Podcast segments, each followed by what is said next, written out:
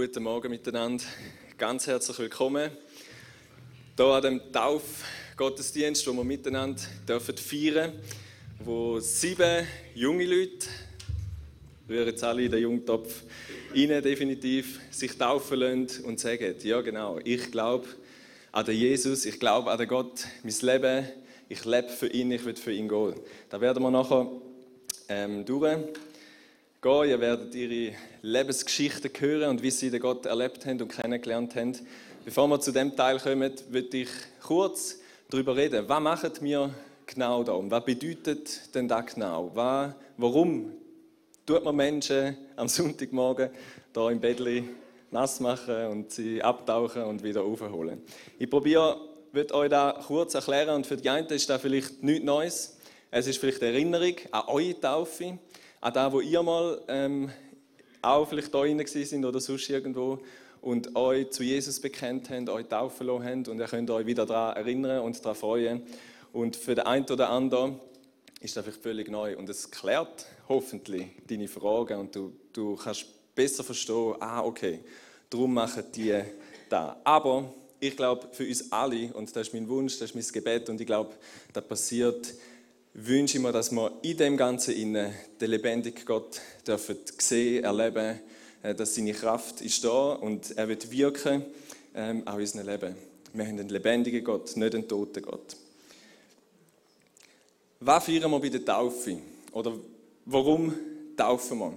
Taufe ist eigentlich ganz einfach gesagt, es ist ein äußerlich sichtbarer Ausdruck von etwas, wo innerlich unsichtbar ist passiert ist in einem Mensch, in einem Herz von einem Menschen. Es ist darum eigentlich so ein sichtbares Statement von eben Menschen, von der Sicht und von der unsichtbaren Welt. Es ist etwas, wo Jesus selber gemacht hat. Er hat sich auch taufen lassen und wo er gesagt hat, seine Jünger, die, die ihm nachgefolgt sind, die, die auf Jesus gelassen haben, die gesagt haben, und jetzt ihr macht das auch. Wenn Menschen an mich anfangen zu glauben, dann gönnt und unter anderem, dass ihr sie sollt lehren, wie man als Christ soll leben, ein Leben für Gott, tun sie taufen. Und darum, 2000 Jahre später, tun wir immer noch taufen, weil Jesus da gesagt hat.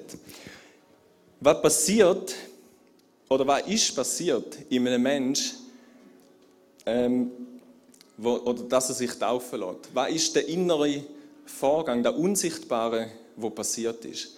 Und wir werden zusammen eine Bibelstelle lesen aus dem Römerbrief, Kapitel 6, Vers 3 bis 8. Da kommt der Bibeltext. Der Paulus hat da geschrieben und er schreibt da über Taufe. Und wir lesen da und dann wird es vielleicht schon mal ein bisschen klarer und ich sage dann noch kurz ein paar Sachen dazu. Also Römer 6, ab Vers 3. Da heißt es, ihr wisst doch, was bei der Taufe geschehen ist. Oder sonst wissen wir es jetzt denn. Wir sind, er hat dazu Christen geschrieben, drum. Wir sind auf den Namen von Jesus Christus getauft worden und haben damit auch Anteil an seinem Tod. Durch die Taufe sind wir also mit Christus gestorben und begraben. Da ist einmal so das Abentaucher, wo das symbolisiert. Und wie Christus durch die Herrlichkeit und Macht seines Vaters von den Toten auferweckt wurde, so haben auch wir ein neues Leben empfangen und sollen nun so handeln, wie es diesem neuen Leben entspricht. Denn, darum kommen wir eben nachher wieder auf und lassen wir es nicht tun. genau. Weil wir auferstanden sind mit Jesus. Denn wie wir seinen Tod mit ihm geteilt haben, so haben wir auch Anteil an seiner Auferstehung. Letztlich geht es doch darum, unser früheres Leben endete mit Christus am Kreuz. Unser von der Sünde beherrschtes Wesen ist damit vernichtet und wir müssen nicht länger der Sünde dienen. Denn wer gestorben ist, kann nicht mehr von der Sünde beherrscht werden. Sind wir aber mit Christus gestorben, dann werden wir auch mit ihm leben. Davon sind wir überzeugt. Da bringen die Täufling heute zum Ausdruck. Von dem sind sie überzeugt, dass sie mit Jesus gestorben sind, mit Jesus auferstanden sind. Es heißt, Paulus schrieb da, dass sie von einer Sünde beherrschten Wesen sind oder eben dass da vernichtet ist, aber offenbar sind sie da vorher gewesen. Und es gibt, es ist wie, von Natur auf sind wir Menschen alle ein von Sünde beherrschtes Wesen, lehrt uns die Bibel. Unser Herz, da können wir einfach feststellen, wir lügen, wir stellen, wir machen Sachen, wo andere vielleicht verletzen, wo unsere Beziehungen nicht gut tun. Wir können uns noch so anstrengen. Ich glaube, ich würde mal behaupten, nicht mal einen Tag würden wir es schaffen, um nicht irgend bisschen etwas falsch machen, etwas Falsches denken oder so. Wir können uns noch so Mühe geben, wir schaffen es nicht, zum gut zu sein. Wir sind eben ein von Sünden beherrschtes Wesen oder früher gewesen. Und das ist der Ausdruck eben von der Sünde, wo im Menschen ist. Die Sünde zerstört immer. Sie hat, die Bibel sagt im Römer 6, 23, sie hat immer den Tod zur Folge.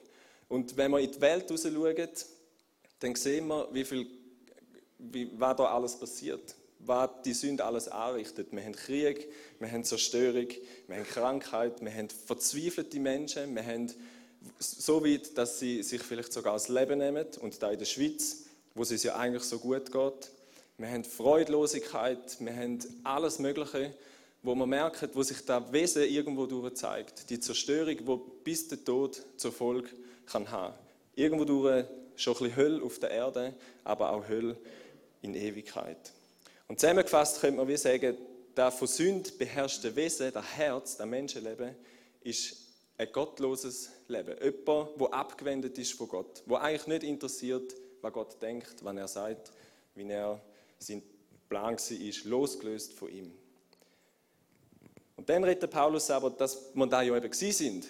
Und jetzt sind wir ein neues Wesen, wo Jesus in uns lebt. Wir haben ein neues Leben, haben wir gehört, heißt es in diesen Vers. Wir sind nicht mehr unter der Herrschaft vom Bösen. Wir sind nicht mehr Sklaven von der Sünde, heißt es an anderen Orten in der Bibel. Oder wir müssen ihr eben nicht mehr dienen, sondern wir sind frei von dem.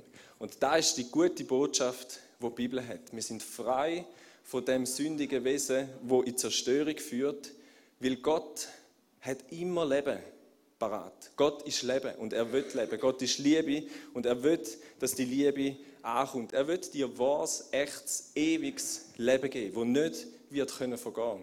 Auch wenn das Leben hier auf dieser Welt wird fertig sein.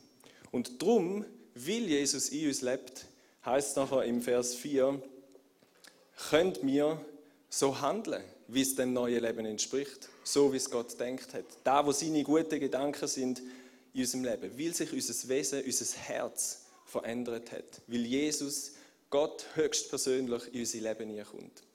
Darum sind wir auferstanden zu einem neuen Leben, das fähig ist, das Gute zu tun, ein Leben zur Ehre von Gott, weil Gott persönlich in uns drin wohnt. Zusammengefasst, also das neue Herz, das neue Leben in Jesus ist ein göttliches Wesen, weil sein Leben drin ist, wo hingewendet ist zu Gott, wo abhängig ist von Gott, wo ausgerichtet lebt auf ihn.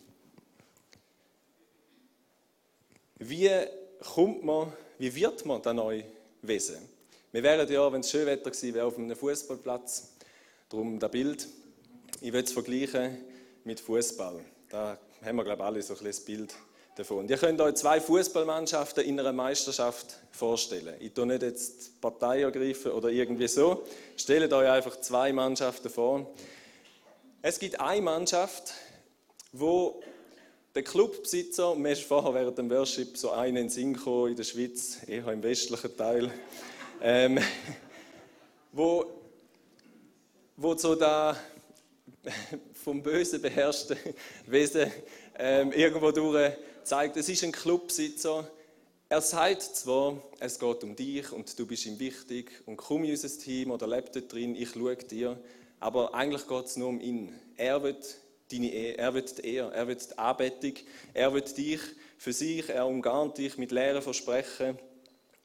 Obwohl er weiß, am Schluss hat er sowieso verloren. Am Schluss, er kann gar nicht gewinnen.